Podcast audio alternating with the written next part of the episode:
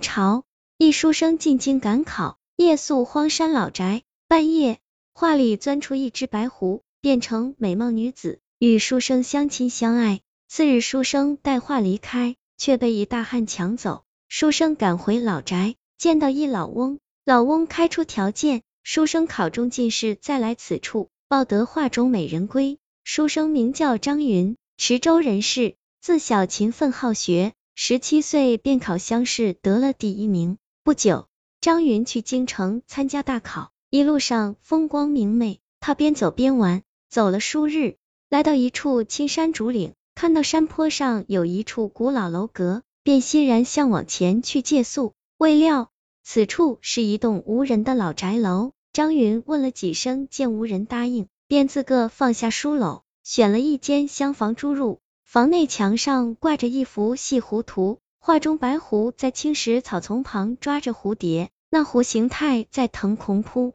蝶，而眼睛却正是张云，令人看着栩栩如生，非常灵动。张云好奇欣赏一会儿，便回床睡去了。夜里月光皎洁，张云睁眼醒来，见那一幅狐画在墙壁上随风吹动，看过去，画中狐似在翩翩起舞。张云忍不住赞叹。真是一幅好画啊！话音刚落，画中白狐似乎听到了，一下子从画里窜了出来。张云起初不敢相信，以为是从哪里跑来的野狐，但见狐画里的狐狸早已不见，画卷亦变成了一幅无狐画。此时张云方才相信画中狐真的从画里出来了。那只狐十分的活泼，围绕张云跑了两圈，然后摇身变成了一个白袍小女子。长得花容月貌，身材纤细。张云忙问：“姑娘是何方神圣？”女子浅笑着说：“我是画中狐仙，名叫彩衣。见公子对奴家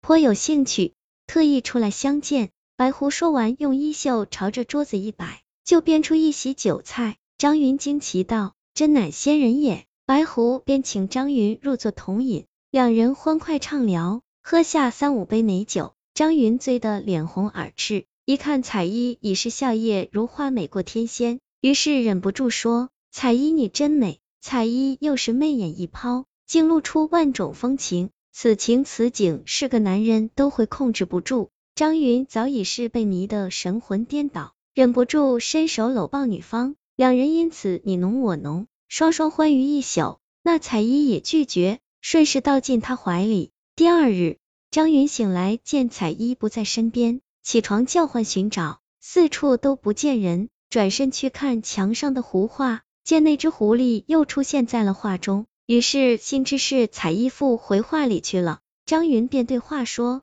彩衣娘子，今日我要赶考了，你可愿随我一同前去？”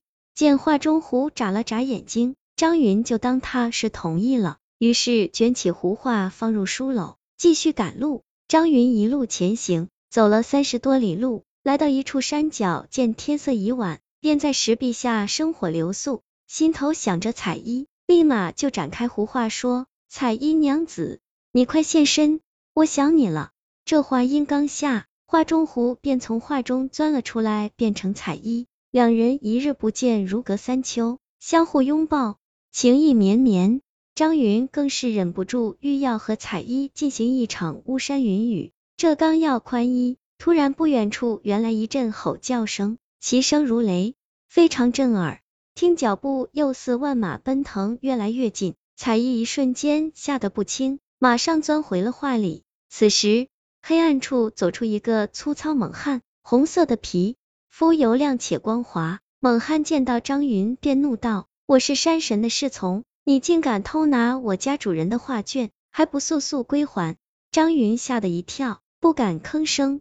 那猛汉看到胡画就在旁边，便伸手拿了。欲走时又说：“看你是个复考书生，不想误你前途，就免你处罚。若有下次，定不轻饶。”张云自知理亏，但深深爱上了彩衣，连忙上前跪求赐画。未料猛汉对他视而不顾，行走几步便加速奔跑，瞬间如闪电般消失在漆黑森林之中。张云在原地伤心一夜。念及和彩衣的感情，抹干泪就往回赶。不久，回到当初的竹林老宅，欲再次取画，未料刚进入，就见一白鬓老者坐在木椅上。老者见张云前来，说道：“你还敢来，真是好大胆子。”张云知他是山神，连忙下跪说：“山神老爷，我和狐仙相爱，望你成全。”老者指责张云一番，道：“读书人应以考举为重，不要让儿女私情误了你。”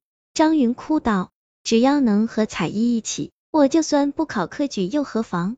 老者听完笑说：“此话只赠新科状元。”你等平庸书生，不配拥有。话罢，那猛汉又突然出现，将张云赶了出去。张云听得出老者话中之意，若要胡话，非自己高中不可，为此转身复考。不久，张云考场上经历一番考试，终于考得进士，得授官职，衣锦还乡。他虽不是状元，但心中仍思念彩衣，于是穿着官服，胸戴红花，骑马来到老宅。这时，那老者笑着出来迎接了张云，道：“大官人到来，有事远迎，此画就赠与你吧。”张云接过画，跪谢山神，连哭带笑着回家了。那狐仙彩衣便从画中出来，与张云杰为了夫妻。婚后，小两口异常的恩爱，还生下了三个娃娃，日子过得十分美满。这个故事叫画中狐仙，